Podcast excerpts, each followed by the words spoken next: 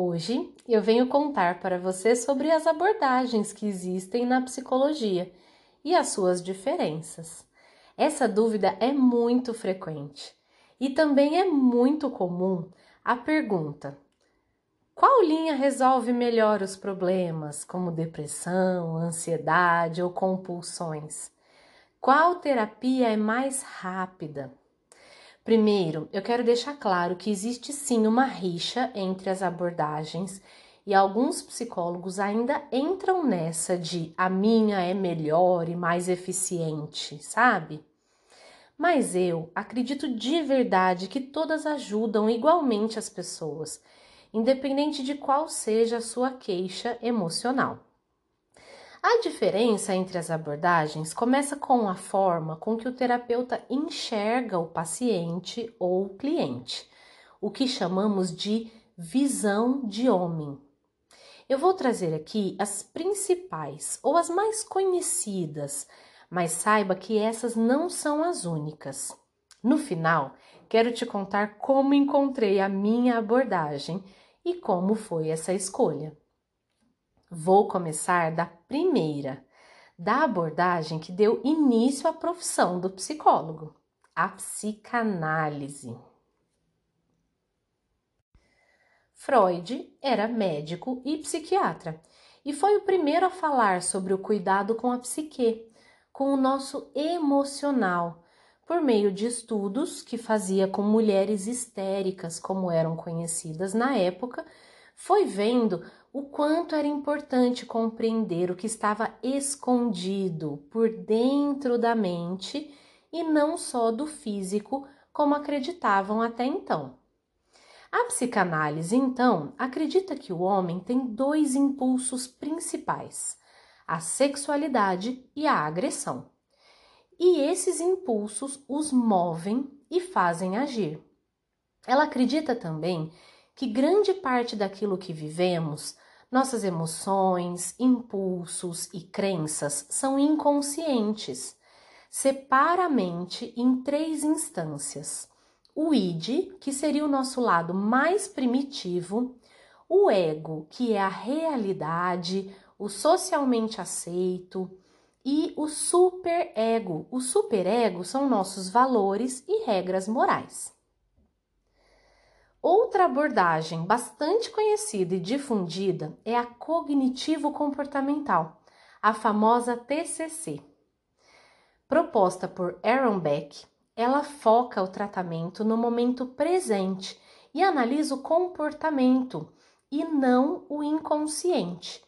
Para isso, o terapeuta irá atuar diretamente no sistema de esquemas e crenças do paciente, de forma a reestruturá-lo ela possui várias técnicas específicas. O psicólogo dessa abordagem frequentemente passa para o seu paciente as chamadas tarefinhas de casa, que são os exercícios onde a pessoa entra melhor em contato com seus sentimentos, pensamentos e comportamentos do dia a dia. A análise junguiana é outra abordagem Jung foi outra grande influência dentro da psicanálise. Sua teoria também integra aspectos inconscientes e conscientes para estabelecer um equilíbrio entre o mundo interno e externo. Um de seus principais conceitos é a persona, que representa a forma pela qual nos apresentamos ao mundo.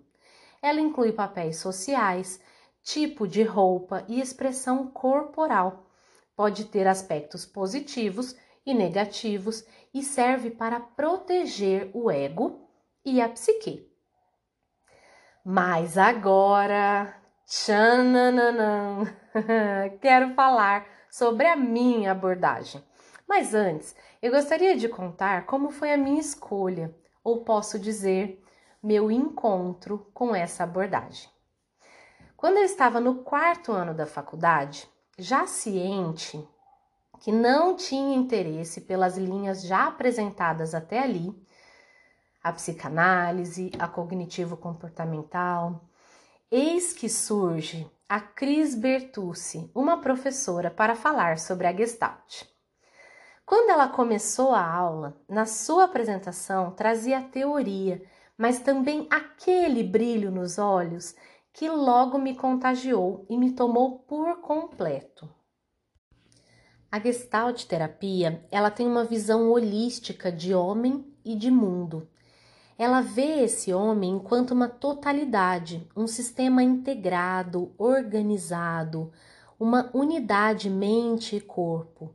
Assim, nada pode ser compreendido isoladamente. Não há uma separação entre o seu sentir, o pensar e o agir. Essa visão holística da Gestalt terapia entende que o homem está inserido no mundo e que um interfere no outro. E essa relação indivíduo e meio é compreendida a partir das noções de singularidade, de liberdade e de responsabilidade.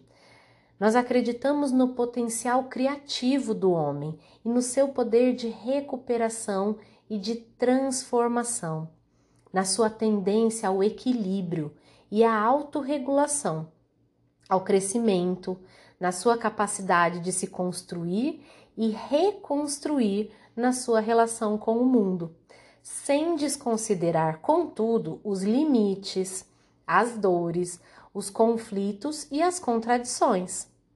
O foco é sempre no aqui e agora, sem excluir o passado, mas entendendo como este o afeta hoje.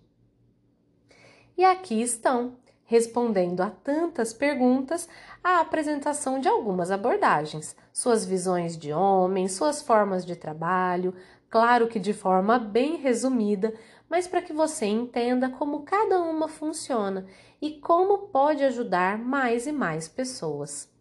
Também é importante falar que um psicólogo pode sim se, se apropriar de várias técnicas para ajudar seu paciente, pegando emprestado, inclusive, algumas técnicas de outras linhas diferentes da sua abordagem.